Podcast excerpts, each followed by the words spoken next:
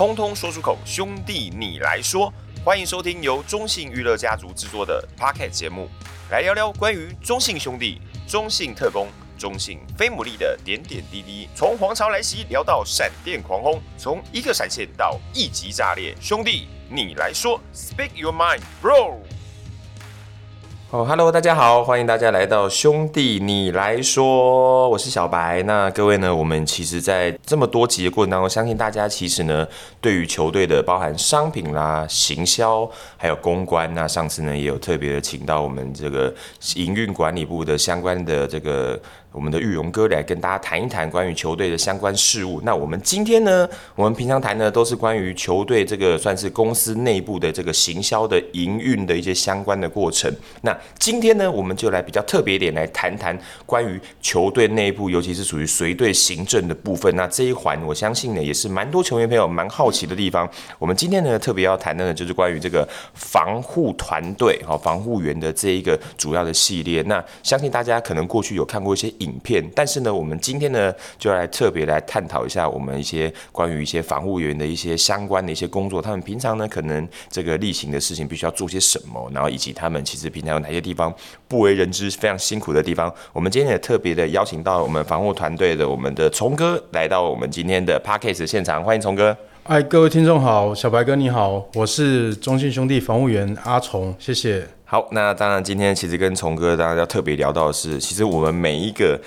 进来公司的人，首先第一个要问的问题，一定就是想问一下崇哥，当初是什么样的原因，因缘际会进到球团这样子？呃，就是我本身在读书的时候，就是那个足球的选手，那一个一个，因为比较比一般的选手稍微会一点。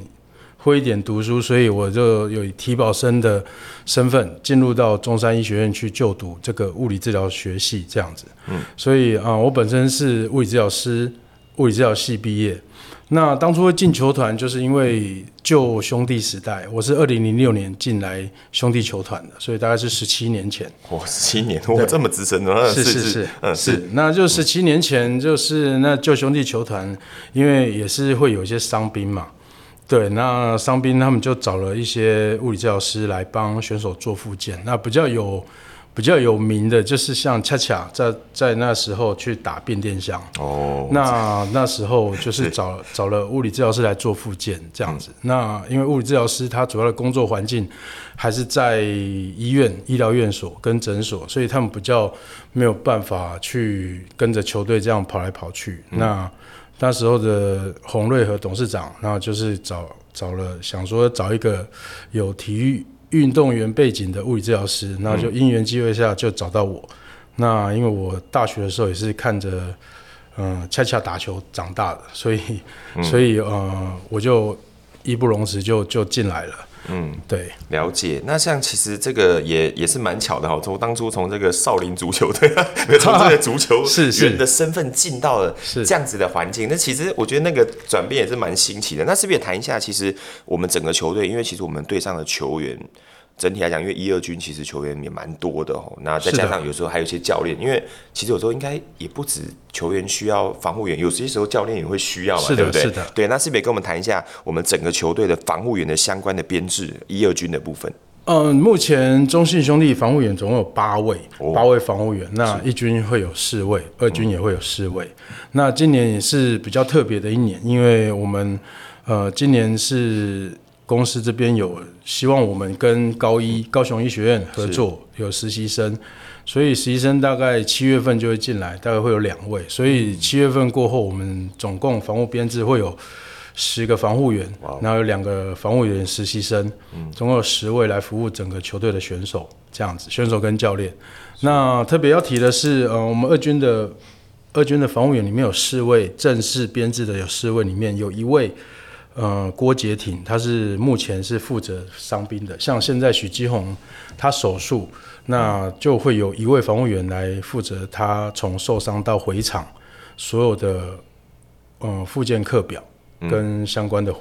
的那个伤兵报告的记录这样子。是是是，对。那其实我之前有跟崇哥特别聊到，其实我觉得防护员有一些地方真的很辛苦的是，因为他们其实随时随地都要盯着去追踪的所有的这个球员的状况。那是的，甚至有时候我也甚至跟崇哥聊到，有时候哎，大家看礼拜一是休假日，看起来是休假日，但是其实他们有时候要陪着选手去回诊或者去了解这状况。那是的，他是不是也跟大家聊一下？因为大家应该也会蛮好奇的。请问一下，防护员啊，他每一天来到球场到他离开球场。中间的这段时间，总共会有哪一些任务可以跟大家稍微聊一下吗？OK，就是我们在选手还没来来到球场的时候，我们就要先来到球场了。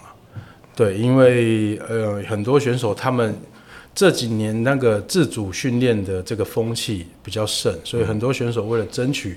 他在他的位置跟他的。他增进他的技术，很多选手在球队还没有到的时候，他们就会来到球场做自主训练。那自主训练，那我们到球场的时候，他们可能会需要一些伸展啊，甚至水疗，先要帮他们做一些水疗设备的准备啊，包括一些防护耗材的设定啊，防护室的设定啊，甚至到伤兵的状况的统整，因为后续教练团来，我们。我们要把一些不能够参与今天训练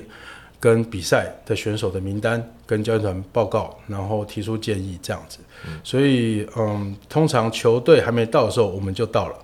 所以，一直到整个比赛结束，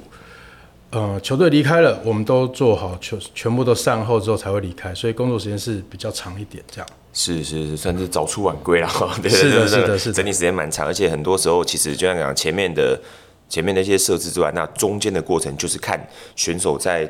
呃，有些时候是在练习后的状况，或是呃比赛当下，如果说哎、欸、突然觉得身体有点紧绷啦，或者说什么状态的话，这个时候好像就会去找寻求防护员的协助嘛，对不对？然后就帮他们做一些伸展啊、舒缓的，跟一些包扎的一些相关的嘛，对不对？是的，是的，嗯、呃，因为呃教练团他们的心思主要是放在今天比赛的作战。嗯，那在作战之前，他们要先了解每个选手今天的状况。比如说，我今天要对某个选手下达跑垒战术，但是他今天脚是有状况，他是不能跑的。嗯，那这时候我们就要赶快去想办法去介入、介入跟处理这样子。那如果他只是紧绷，我们要尽量的在比赛开始前就帮他舒缓，让他可以符合教练团的需求。那如果他是有伤，那我们要赶快跟教练团告知，是不是做一个换人，或者是。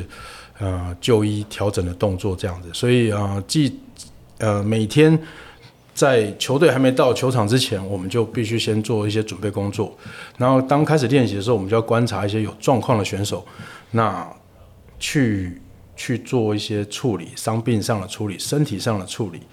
对，然后去符合教练团的期待，让教练团呃没有后顾之忧的在使用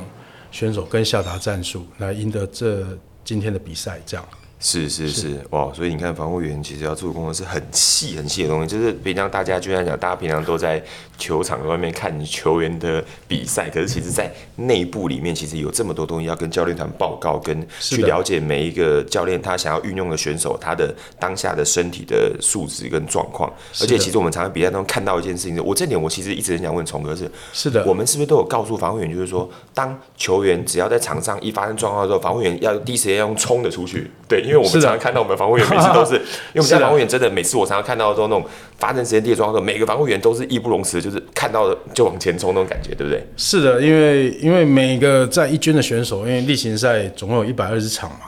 那今天有选手有状况，那我们考量的是他等一下能不能，比如说他突然有被球打到脚，那可是他就上了一垒了，一垒之后教练团如果下达一个跑垒战术，他因为脚不舒服而下而跑不回来。这样子会让整个球队的攻势去中断，所以我们在当下就要判断他是不是能够继续，或者换一个健康的脚。健康的选手的脚上来做比赛，那如果不行的话，我们下来要赶快处理，想说明天或隔天能不能继续比赛这样子。嗯，对，尽量去维持教练团战力的完整。是，所以这个我有时候真的要给防卫员一个赞，因为这个是我常常观察很多比赛，发现 哇，那个跟跟打仗一样冲啊，然后就 是就是第一时间跑起来，哎，那速度真的非常快。尤其有时候，这样我举例，假如说我们在一垒休息室，啊是在左外野，然后靠近全垒打墙，哇，那个那个是对角线，其实是很远，可是你就看我防卫员很热情，然后拼了死命往前冲，就是为了要。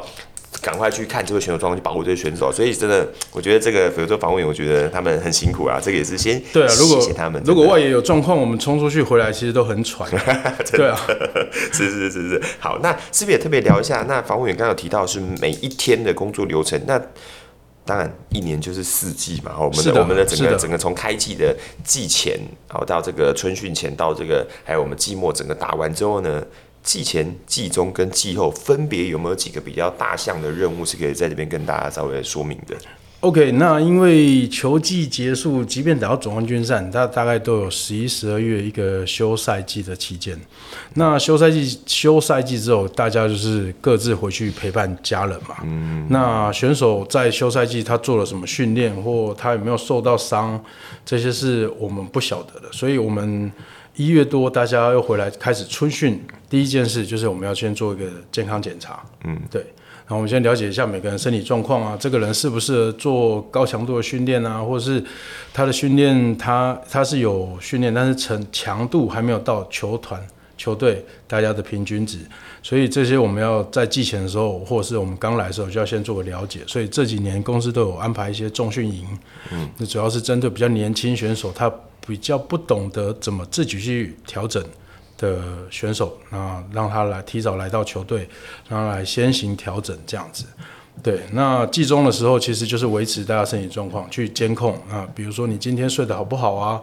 你身体有没有脱水的状况啊，你的疲劳度在哪里啊，你身体的紧绷度在哪里啊，是不是有受伤的危险啊？就是季中大概嗯。一百日常每天都要做的事情，就是去监控他们的身体状况。嗯，简单来讲就是监控身体状况。那季后就是嗯，因为漫长的球季结束了之后，那身上都有一些难免都有一些大大小小不同的伤势，所以季后我们就是要开始进行一连串的检查。嗯，比如说有的，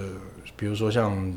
有的人可能脚不舒服啊，但是他是可以比赛的。他脚不舒服，可能有轻微拉伤的状况。那检查完之后有确定有这个状况，我们要赶快给他一些呃自主训练或附件的课表，让他在休赛季的时候回到家，他可以自己做。然后我们在休赛季还要定期打电话去关心，甚至如果他在我们防护员住家附近的训练的场所，那我们也抽空要过去看一下。像举个例子，像去年郑凯文他骨刺手术嘛，对，骨刺手术，那他休赛季就是整个在北部这边去做训练跟复健。那我们虽然是休息时候，我们也是要抽空过去看一下他的进度，了解一下状况这样子。嗯，对哇，这样听起来防护员很像长照哎，天哪！因为其实有很多说法，就是那种，就是除了各位真的，你看我们平常都想象到的是哦，可能我就是在比赛的当天或者是比赛前后稍微注意一下，没想到连休赛季其实都有这么多的时间点，随时要去注意到每个选手，而且是的。有时候呃比较辛苦的点，因为就像讲，因为我一个队上可能像举例我们呃一军是要配置好，举例举例四个防护员，可是其实一个队上有二三十个选手，然后加上如果有时候教练团也有一些需要协助的地方，是的，所以其实各位防护员的这个工作好像不是大家想象中的那么轻松啦，哈，确实也是蛮多很辛苦的地方啦。那另外，其实我也想要特别问一下，就是说，因为是不是也常常需要写一些报告给这个教练团或者什么，对不对？嗯。呃，我们每我们每天有有做一些治疗记录表，就是我们会记录每天防护，呃，不是防护员，就是每个选手进到防护室他做了什么事情，嗯，比如说大腿紧绷啊，他做了哪些，做了伸展，做了按摩，比如说呃肩膀有一些旧伤，我们就要进来做一些训练，甚至超音波治疗，这些我们都会把每天每天我们都会把它记录下来，然后一二军的。因为我是防护的小组长，那一二军这边都会把每天治疗的状况统合到我这边来，然后由我来跟教练团报告，跟球团报告这样子。那这个记录表就是第一个，就是我可以看到，如果有些选手他已经一个礼拜都没有来进防护室了，那我就要求我的防护员主动去关心他，因为，呃，他都都有在出赛，但是他都没有进来防护室做伸展，那我们会担心他身体是有问题，但是他自己不知道，那由我们来判断这样子。那再来就是伤兵报告，伤兵报告就是针对比较不能出赛的，比如说像许基宏现在就比较是伤兵嘛，嗯、或者是那个郑凯文之前手术完他比较不能出赛跟正常练习，我们会写在伤兵报告上，哎，每个礼拜都会跟球团还有教练团做回报，做一二军资讯、伤兵资讯的整合这样子。所以呃，报表上是每天都有报告，然后每周每周的报告，然后每个月还有每个月的我们防护员内部的报告，比如说我们要去探讨，我们总共有一二军都有防护员。然后一二军防护员不是每天都见得到面，所以有些有时候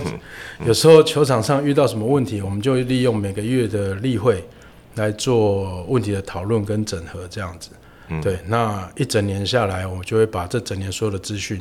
整理成一份大的报告，伤兵报告也好，然后提供给球团，给他们一个一个整理，这样子。是，了解哦。所以刚刚听得到，其实。关于防护员的部分，代表的你看他随时随地要跟，就是有点像是监控选手的生理状况的一举一动。那是的，聊到这个，我可能就特别想要聊，就是因为如果刚刚特别提到这块，就会提到跟球员的互动有关系了哈。因为毕竟球员老实说。有时候这种东西，身体的状况是一种信任的机制，因为那个东西是，是如果今天我我说的，尤其是我对你很陌生，我要把我的身体交给你来处理，而且因为大家一般可能讲，我假设我去医院，那遇到医生，因为医生毕竟就是一个很。大家心中是一个很正式的职业啦，所以人家对医生就觉得哦，医生讲的话，我好像大概，即使我平常再怎么皮啊，再怎么这调皮捣蛋的，我都必须要去听医生给的建议。但是因为防护员这件事情是可能，就像讲，我们虽然有有一些防护执照，但是可能对于一般的有些人还是觉得，就是说，嗯，你好像就是有时候是因为名气的关系啦，会让人有一些想法。那关于这部分，我就特别想要问，就是说，那如果跟球员在这一块，你们要怎么跟他们去？建立那个关系，甚至于要因为那个信任的关系，会让你们对于这些关于这些防护的一些做法，跟他们可以放心的交给你们。我觉得这块你们是不是以从哥这么长期的经验，是不是有什么样的方式去跟他们建立这样子的互动机制呢？呃，就是其实专业上专业呃专业上，就算你再怎么再怎么专业，那选手不信任你，他不愿意来找你，那你再怎么专业都是比较。比较浪费的这样子。嗯、那我们防务员，呃，球队有心理师，那针对比较比较呃心理抗压性比较有状况的选手会去做介入。是是。对，但是呃，防务员这边占了一点小小的优势，因为呃，当选手受伤的时候，他心里面是很无助的，他是、嗯、他甚至会觉得说，他是不是没有办法再回到棒球场上。那他们会比较无助，这时候防护员的介入跟用心比较容易跟他们，嗯，就是取得他们的信任，了解，跟交跟他们交朋友。那当然后续的发展就是说要让他怎么样，在一个无助、没有目标的时候，让他呃坚信，坚信说他绝对可以回到球场上，他才会愿意去做嘛。嗯、所以嗯、呃，怎么让当这个过程走完？他又回到球场上的时候，他就会感受到你的用心，所以他你就你就会，呃，潜移默化就变成他的朋友。是是是。对，这边他就有很多事情就会来找你，嗯、包括他他他老婆有什么状况，他又来找你；他妈妈有什么状况，是是是，他又来找你。所以所以呃，从同事算同事嘛，对不对？对对对。慢慢去服务他，然后因为你的。你因为你很投入，然后他会给你一些正相关的回馈，然后当然中间也会有一些争吵啦，因为有时候有选手他在沮丧跟无助的时候，你叫他硬要做，他会去跟你说，我就我我就不想做，每天就没什么进步。可是，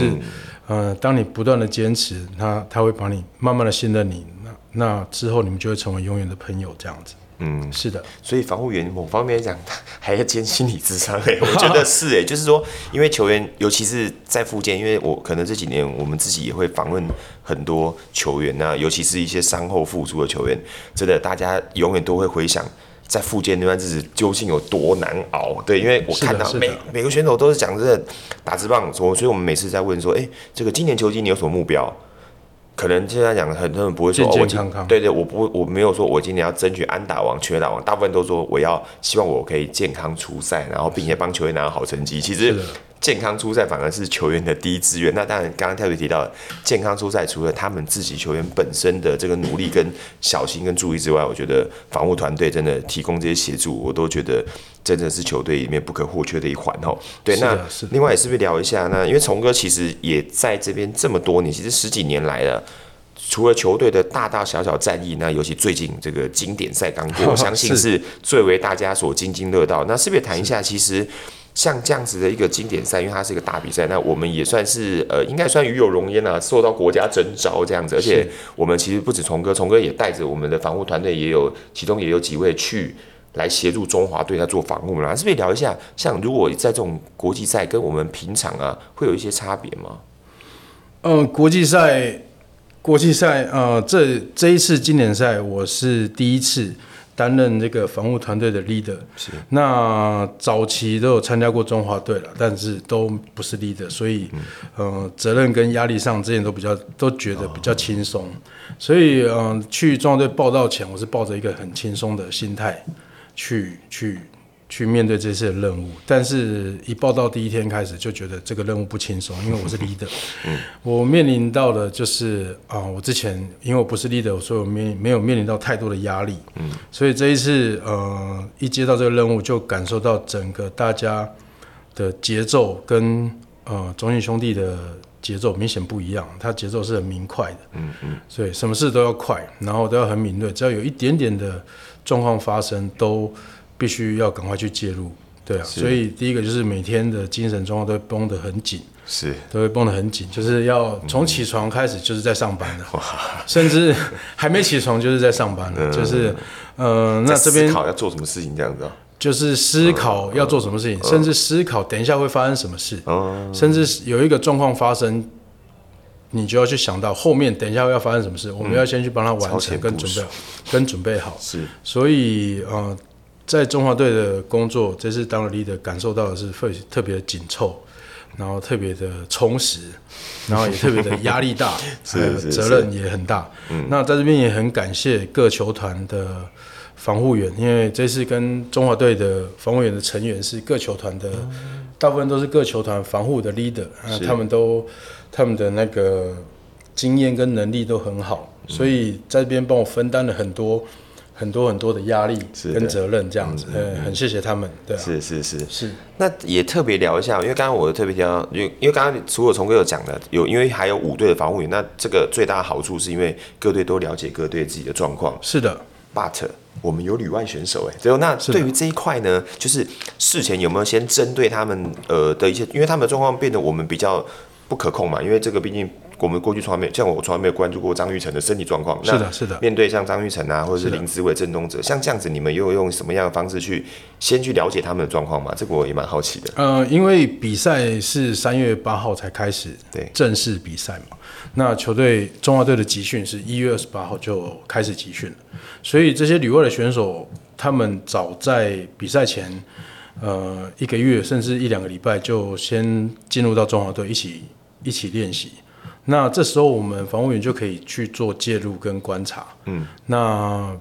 呃，所以这段集训期间是帮助我们了解旅外选手的状况，所以中华队里面的工作的分配大致上就是说各队的防务员去负责各队的选手，这是第一几个第一个事情嘛，对。嗯、那第二个就是呃旅外的选手，因为各队的防务员可能比较不认识也不熟悉。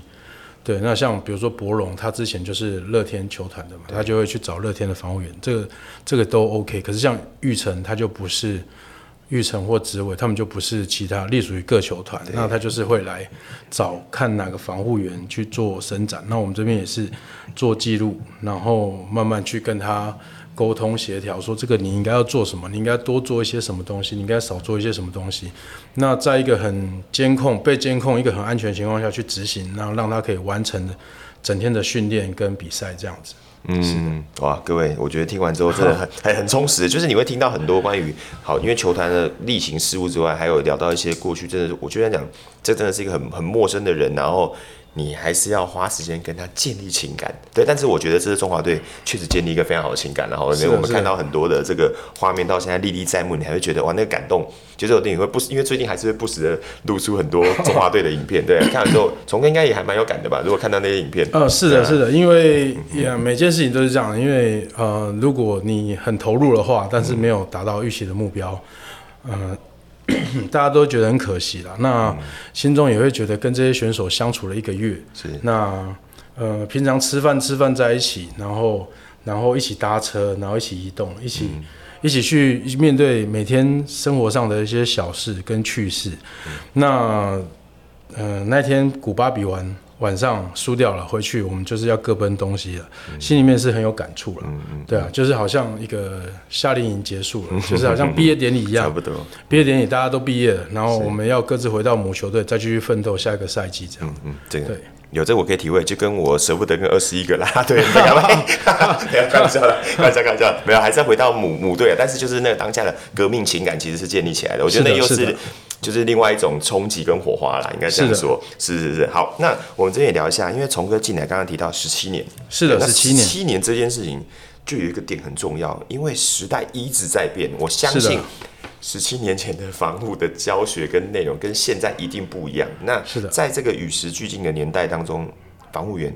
要怎么样不断的精进自己？这点我真的想要听从哥怎么跟大家分享。嗯、呃，我刚进球队的时候是是觉得自己的能力还不大够，可以去服务一个职业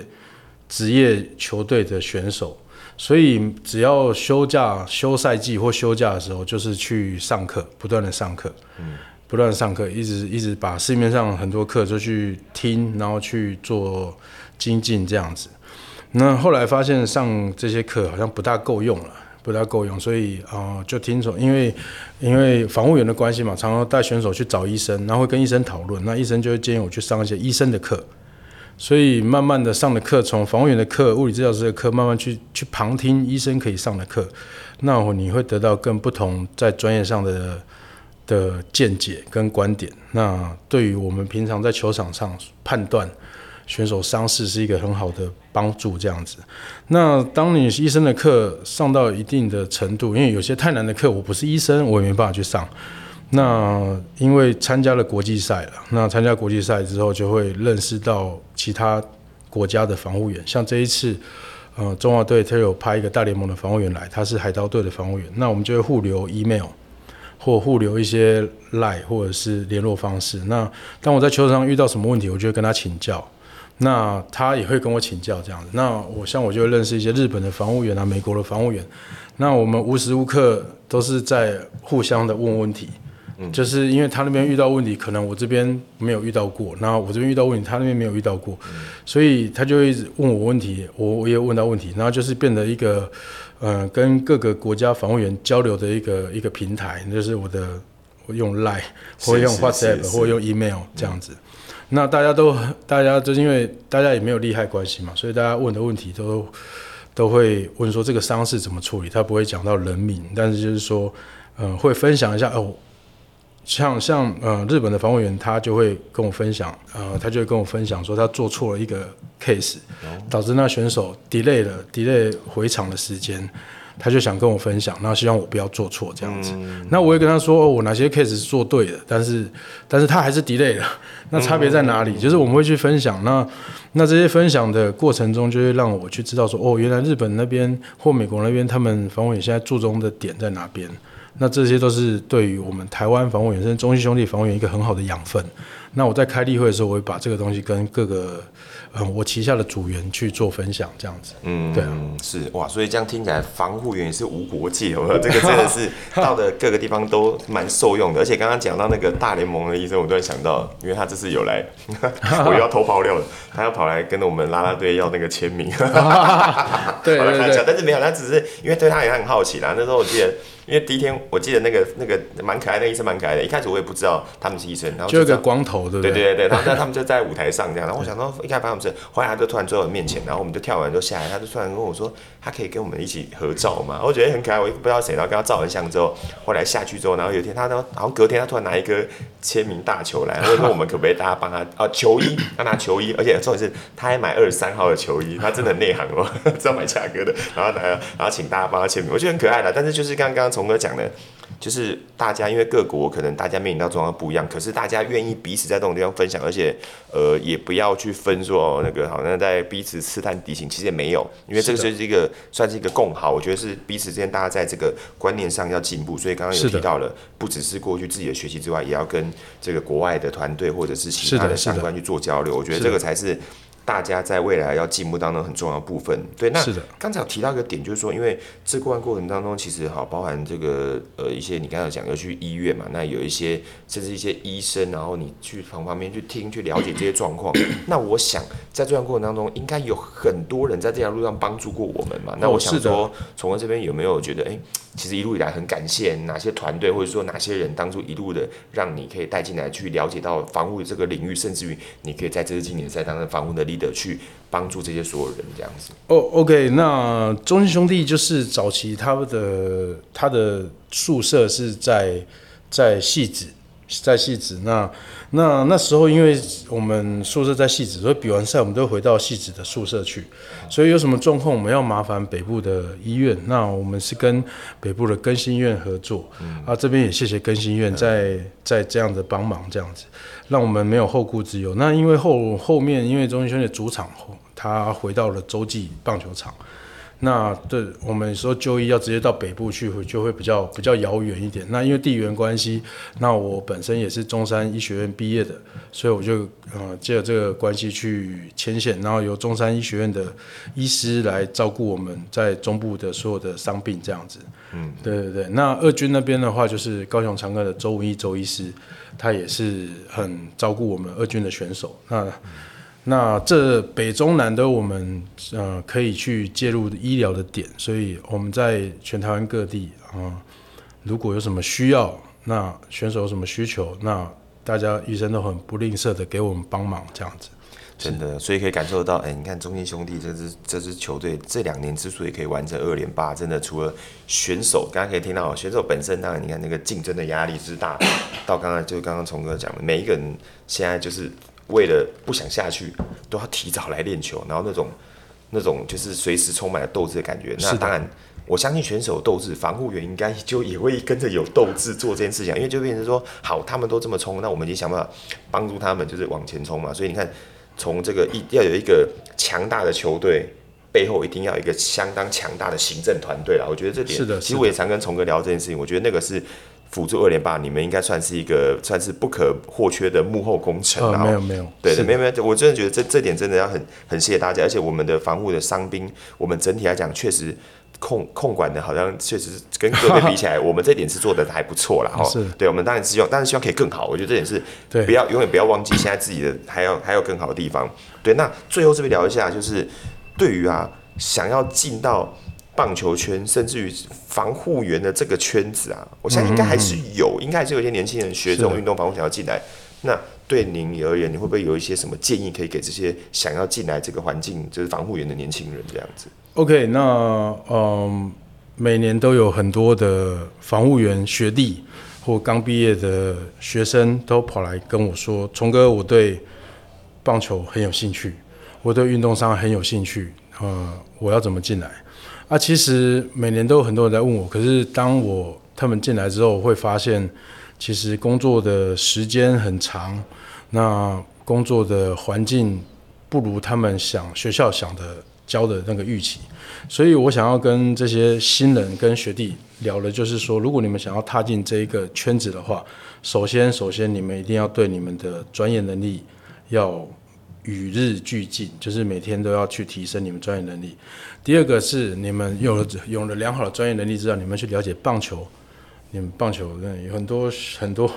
呃，这边有一个以前有一个防务员学弟，但是他本身是学。推拿的，那他有跟我说，他学气功的，他跟我说说，嗯，如果我发功之后，可能选手